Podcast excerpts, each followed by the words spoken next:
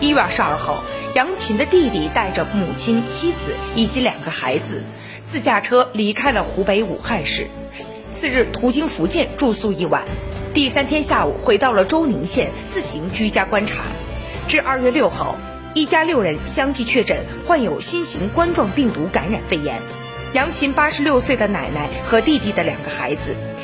在周宁县健康观察点进行医学观察。为了照顾好两个孩子，隔离点的医务人员们当起了临时的妈妈，分批二十四小时轮流值守，每天会有两名医务人员给孩子喂奶喂食，